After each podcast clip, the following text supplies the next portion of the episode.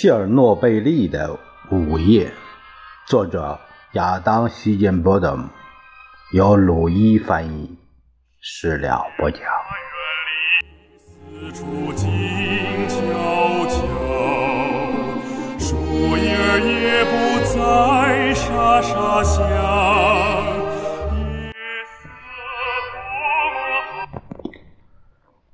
现在我们再看核电厂这边。晚上被紧急电话召集到厂里的员工，已经和按照惯例在早上八点上班的早班工人会合，在离四号机组只有四百米远的工程建筑总部。每日例会正常召开，但随即被核电厂发生事故的新闻打断，所有人都被送回家中。然而，大家并没有感到特别的警惕。一些建筑工人充分利用这意料之外的一天休假，到自己的度假屋中打发时光，或是去沙滩上游个泳。核电厂里发生不幸事故是家常便饭，辐射似乎从来不曾伤害过任何人。上一次类似情况发生的时候，卡车也出现在普里皮亚季。对街道进行喷洒，然后这些车辆来来去去作业时，孩子们就光着脚踩在出污泡沫中玩耍。在白房子的办公桌前，普罗琴科给家中打了个电话，告诉丈夫用吸尘器吸过。公寓的地面后，再用水清洗，然后务必督促十五岁的女儿从学校回家后换一下衣服、洗个澡。然而，他两个小时后再打过去的时候，发现两人都对他的警告无动于衷。他们正坐在电视机前看一部电影，他的女儿甚至没有去洗澡。等电影结束了，我就去洗。即便是那些亲眼目击了灾难发生过的人，也很难将核电厂里的毁灭景象与普里皮亚季街头无忧无虑的气氛联系起来。一位在五号和六号机组管理人员那天晚上在从明斯克出差返回的路上，目睹了熊熊大火。就在爆炸发生一个小时后，他把自己的轿车。停在了距离破碎的四号机组反应堆大厅不足一百米距离的地方，眼睁睁地看着消防员在屋顶奋力控制火势，整个人完全呆了。然而，当他第二天上午十点在普里皮亚季家中醒来的时候，一切看起来都一如往常。他决定和家人一起好好享受这一天。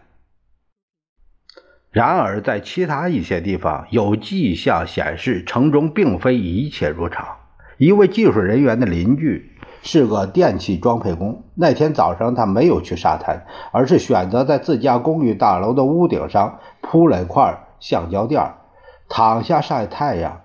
只待了一会儿，他就注意到自己开始迅速晒黑，几乎与此同时，皮肤也发出一种焦灼的味道。他中间一度下楼休息，邻居发现他兴奋异常，幽默感十足，就好像喝了酒一样。因为没有人想要和他一起到屋顶上晒太阳，他就独自回去了，继续加速把自己晒黑。但在核电厂倒班的核工程师们却清楚地意识到这座城市正面临的危险，试图警告他们的家人。一些人设法通过电话找到他们，告诉他们待在家中，知道克格勃肯定在对通话进行监听。一个人试图使用密语告诉他的妻子做好逃离城市的准备。另外一个人说服了厂长布留哈诺夫，让他回家吃午饭，然后便将所有家人塞进自己的汽车，准备带他们去安全的地方。但在列宁大道尽头。被一名值守路障的全副武装的内务部警官拦住了，整个城市也被封锁，没有官方许可，任何人不能离开。核电厂技术培训项目负责人韦尼阿明·普里亚涅奇尼科夫是在上午十一点左右到达亚诺夫火车站的。他错过了之前十二小时发生的所有一切。他去了利沃夫出差，不在城里。那天早上坐火车回家的路上，他听到其他乘客讨论着流言，说是发生了一起重大事故。普里。亚涅奇尼科夫是一位经验丰富的核物理专家。凭着自己的专业知识，他曾效力于克拉斯诺亚尔斯克二十六号多家产布工厂和哈萨克斯坦的许多核试验基地。从切尔诺贝利项目最初启动时起，他就在那里工作，并一直以自己的核电厂中的位置而自豪。他很了解反应堆，因此拒绝相信那些流言蜚语。在他可以想见的任何情况下，反应堆堆芯发生爆炸都是不可能的。他与其他乘客激烈的争论起来，到最后几乎要动手打架。但到达。普里皮亚季时，他亲眼见到民防军第四二七红旗机械化团的水罐车正在街道上喷洒清洗剂，道旁的排水沟中流着白色的泡沫。这位物理学家意识到，那是用来吸收落在地面的放射性核素的解析溶液。此外，到处都是内务部警察。普里亚涅奇科。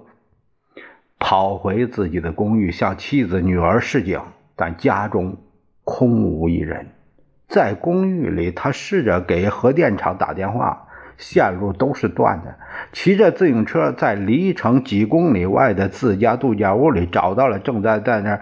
侍弄鲜花的妻子，他拒绝相信出了任何岔子，直到他向他指出草莓叶子上的深色石膏污点时，他才同意回到家中。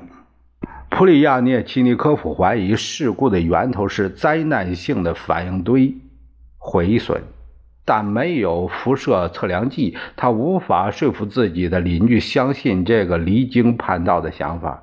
他劝说不了任何人，而且作为一个父亲和祖父都死于政府手下的人，他也知道再继续努力说服可能会是危险的。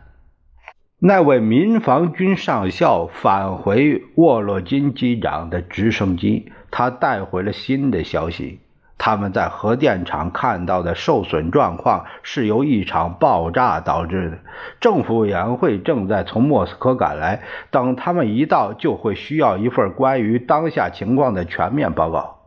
上校说，他会陪着沃洛金和他的机组成员在城市上方，按照三角形的飞行路线绕个圈子，锁定那些可能存在高放射性污染的地区。他们再次起飞前，沃勒金告诉周围的人把孩子带回室内，关上窗户。下午一点三十分左右，这位飞行员将直升机开到一百米高处，向北飞过紧邻着普里皮亚季头三座村庄中的第一个后，再折返向西。驾驶舱中的辐射剂量仍旧显示为零。沃洛金下降到五十米的高度，继续前往下一个村庄，什么问题都没有。他把直升机又降下一些，到了只有二十五米的高度，但辐射计量的指针仍然没有移动。沃洛金怀疑他不过是不够敏感，无法获取读数。在飞过调查飞行方案的最后一个转折点时，沃洛金开始沿火车轨道。朝着切尔诺贝利核电厂的方向飞去，在他的右边，能看到克里斯托加罗夫斯卡的村。许多人正在自家菜园里耕作。风这时开始向西南方向吹去，带着从核电厂和火车站方向飘来的一缕白烟一直飘向那个村庄。或许是蒸汽吗？克里斯托加罗夫斯卡并不在调查飞行方案中，但沃洛金决定还是去那里采集一些毒素。万一那白烟是放射性的呢？这玩意儿可能会正好落在人们的头上。飞过火车站后，他把操纵杆向上拉起，直升机开始转向右侧。大滴液体开始在飞机座舱盖上凝结。开始时，沃勒金以为是下雨，随后他注意到那些液珠并不像雨水那样在玻璃上溅开，恰恰相反，样子怪异、厚重粘稠，缓缓地像果冻一样滴下去，随即蒸发，留下盐一样的印子。不过天空依然晴朗。他俯身。望了一下控制板，又抬头往上看，在他上方有一团白烟正在头上飘过，有些地方很稀薄，有些地方很厚，就像一团云。机长，爆表了！什么爆表？DP 杠三辐射剂，指针卡住了。那就切换最高一档。沃勒金说着，转身自己查看表盘，辐射剂已经调至最大设定，指针像是被粘在表盘的最远端，直指五百伦琴每小时的刻度。沃洛金知道，这个设备夺取的是他驾驶座椅后边的接收器受到的辐射值，这看起来几乎不可思议。驾驶舱内部的辐射水平已经超出了预计出现核战争中的最坏情况。不管怎样，他必须立即驶离这团云。沃洛金将操纵杆大力向前推去，直升机的机头急转向下，旋距左转，树梢从机身下掠过，一抹翠绿。他把飞机开到最大速度，远远离开。火车站朝普里皮亚季飞去，然后驾驶舱的门突然打开了，惊恐万状的民防军上校手中拿着自己的辐射测量计。你干了什么？这位军官的尖叫声穿透了飞机发动机的轰鸣。你把我们都给玩死了！塔纳利亚。花了一整个上午，试图了解她的丈夫亚历山大到底发生了什么事。她先到楼下的公共电话亭给医院打个电话，但他什么都不肯告诉他。然后她听说克格勃就在那里，谁都不允许入内。她没办法，就这么一无所知地待在家里。而且亚历山大并不是唯一没有按预期下班回家的工人。他的好友住在楼下的玛莎上来说，她在三号机组工作的丈夫也还没有回家。于是，娜塔莉亚把儿子基里尔交付给一位邻居，两个女人一起去寻找从核电厂回来能够告诉他们到底发生了什么的人。他们按响了一个又一个门铃，走进一间又一间公寓，从这栋楼到那栋楼穿街过巷，匆匆的脚步在混凝土楼梯上留下回声。他试图要给父母发一封电报，但邮局关门了。玛莎拿起电话打给住在奥德萨的爸爸妈妈，却发现电话线已经被掐断。终于，玛莎的丈夫回到了家中。很明显，他没有受伤，却证实了事故的消息。他解释说，那天凌晨前，他曾帮忙把亚历山大送进医院。随后，另外一个邻居说，他曾在医院里见到过亚历山大，他整个人表面上看没什么大碍。娜塔莉亚可以在医院二楼、三楼房后面找到他。他或许没办法进到医院里面，但肯定可以隔着窗户叫他。娜塔莉亚终于找到第幺二六医院时，已经是下午临近傍晚了。亚历山大出现在窗口，上身赤裸，下身穿着病号裤。他探出身来，问自己的妻子：“前天晚上有没有把公寓的窗户打开？”娜塔莉亚终于放下心来，她看上去一切正常，完好无损，尽管胳膊肩膀都通红通红的，好像被烈日灼伤过。此外，有点令人疑惑不解的是，她鬓角的头发显然完全变白了。当然了，天气又闷又热。在她丈夫身后，娜塔莉亚看见其他人在医院病号房里走动。别的病人或许她分辨不出来，这些人都没有靠近窗户。她担心有人会注意到她在那里，然后把她带走。娜塔莎，关上所有的窗户。把放在外面的食物都扔了，然后把公寓里每东西都洗一洗。他没办法多说别的了。克格勃就在那里询问每一个人，但夫妻俩说好第二天以同样的方式见面。这个时候，其他的女人已经设法将伏特加、香烟、民间偏方草药偷运到了他们丈夫的手里。有些人甚至用绳子。拴住袋子，从医院的窗户扔了进去。亚历山大说：“他想让娜塔莉亚给他带点东西，一条毛巾、一把牙刷、牙膏、几本读物，这些都是人们住院时通常想要的东西。看起来恐慌已经结束。”娜塔莉亚这是十分肯定，只要核电厂里的问题解决了，一切都会好起来的。她回到家，一切按照丈夫吩咐的做了。下午四点，核电站事故应急处理小组 （OPAS） 这个小组的医疗小组成员开始给病人进行分级诊断。普里皮亚季副市长叶绍洛夫站在一旁，主治医生在一本破旧的笔记本上奋笔疾书，并开始向电话那头莫斯科生物研究所的某个人读出一长串症状。许多人的情况都不乐观。他的声调空洞，烧伤很严重，有些人剧烈呕吐，还有还有一大部分。肢体烧伤加剧了病情的恶化，他们应当紧急疏散到莫斯科。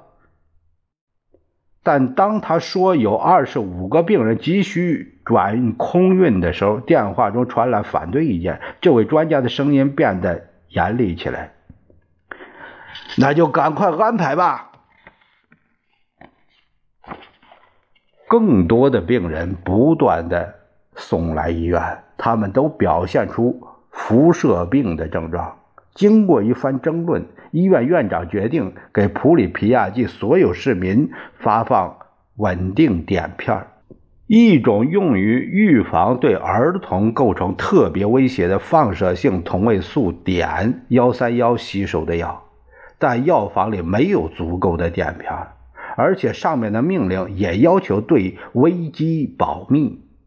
因此，叶绍洛夫动用了自己在切尔诺贝利和波利西耶附近地区的党内关系，不事声张地请求帮助。到黄昏时，总计两万三千剂碘化钾运到了，一切准备就绪，只待将他们逐门逐户送到城中居民手上。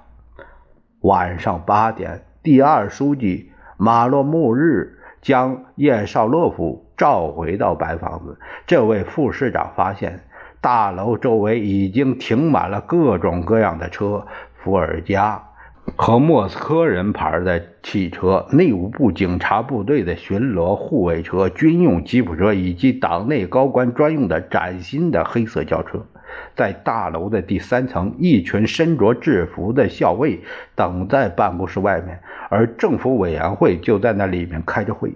瓦罗穆日指示叶绍洛夫将伤势最严重的病人从普里皮亚季医院护送到基辅城外的鲍里斯波尔机场，在那里，民防军指挥伊万诺夫将军安排一架军用飞机将他们送往莫斯科。从办公室的窗口望出去，叶绍洛夫看见一大群看完夜场电影的观众正从普罗米修斯电影院离开。母亲们推着婴儿车走向码头上的咖啡厅。楼下餐厅举行的婚宴上，酒杯相碰的声音一路飘将上来。他听见有人在高声起哄。千嘴儿，然后就是拉长了声音的齐声计数，一、二、三。